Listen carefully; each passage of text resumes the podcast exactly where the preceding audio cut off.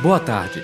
Nesse segmento do Visão Libertária, vamos ao artigo sugerido por Henrique, escrito por Galahal, revisado por Henrique e narrado por Leafar. A imprensa mainstream está inconformada com os ataques nas redes sociais em 2019. Jornalistas receberam quase 11 mil ataques por dia na internet, diz relatório da Abert. A Associação Brasileira de Emissoras de Rádio e Televisão informou nesta quarta-feira, dia 11 de março de 2020, que a mídia profissional sofreu no ano de 2019 11 mil ataques por dia através de redes sociais, uma média de 7 agressões por minuto.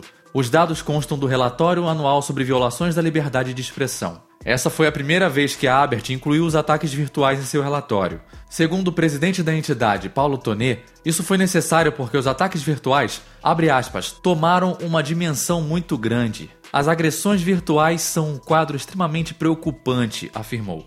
Eu acho muito grave, muito preocupante, o aumento no número de agressões que podemos contabilizar em 11 mil agressões por dia. Isso revela uma incompreensão com o papel que os jornalistas exercem na sociedade brasileira, completou Tonet. De acordo com um estudo encomendado pela Abert Abit, empresa de consultoria que faz o monitoramento do universo digital, dos 5.708 posts do presidente Jair Bolsonaro no Twitter, por exemplo, 432 continham críticas, insinuações e advertências sobre o trabalho dos veículos e jornalistas. Esses conteúdos registraram 51,7 milhões de interações, o equivalente a 7% das 737,4 milhões obtidos nos perfis do presidente no ano passado, informou o documento. Parafraseando Murray Rothbard, uma vez que disse que acontecimentos por si só não geram respostas humanas, todo acontecimento deve ser avaliado pelo livre arbítrio de cada ser humano, e cada um deve sopesar os possíveis cursos de ação com base na sua interpretação dos fatos. No caso da Abert, eles resolveram taxar os constantes ataques virtuais à mídia como agressão,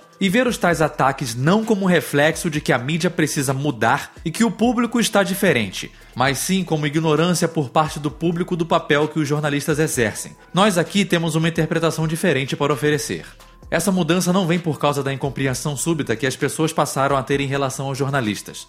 Isso vem justamente do contrário. A era da informação fácil, barata e descentralizada, auferida pela internet, mudou o poder da transmissão sobre a informação. O público não está mais desamparado e inerte frente às manipulações midiáticas. A concorrência de inúmeros veículos de notícias, cada um mais especializado que o outro, e a possibilidade irrestrita de pessoas do mundo todo se expressarem independentemente da distância em relação a determinada matéria, acaba por inibir as expectativas que a mídia mainstream tinha em relação ao povo e o domínio da informação.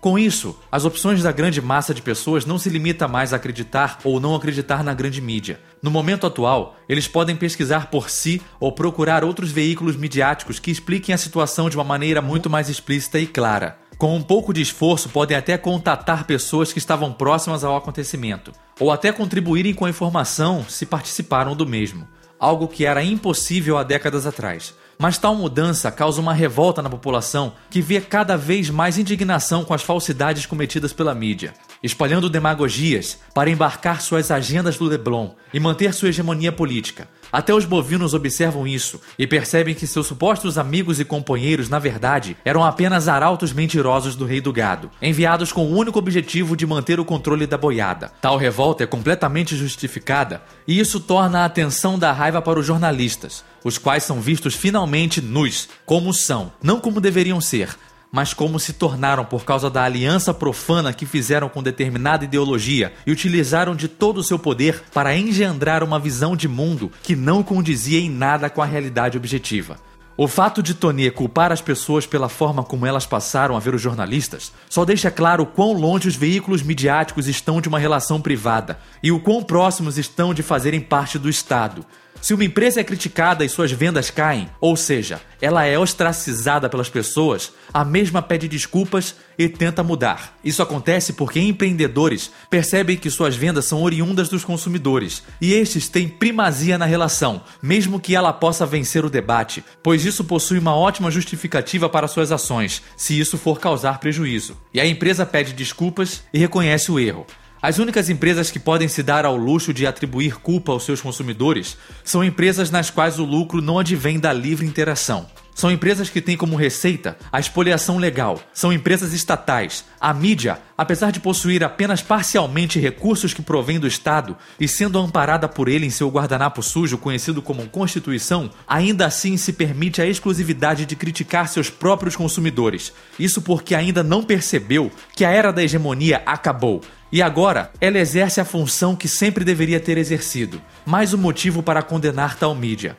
Talvez ela acorde mais rapidamente da situação de apatia em que se encontrava. Tal raiva e desconfiança, ultimamente, são reflexos contrários à ignorância. São consequências de uma era de iluminismo intelectual não vista desde o início do século XVIII. A luz do conhecimento que desbrava a escuridão e que permite que eles finalmente possam observar os demônios que lhes foi vendido como amigos. Nada mais esperado que o clímax de tal revelação, se de quando os homens passem a banir e amaldiçoar tais demônios. Obrigado pela audiência. Se gostou do vídeo, clique em curtir e compartilhe o vídeo em suas mídias sociais. Se inscreva no canal e clique no sininho para ser avisado de novos vídeos. Até a próxima!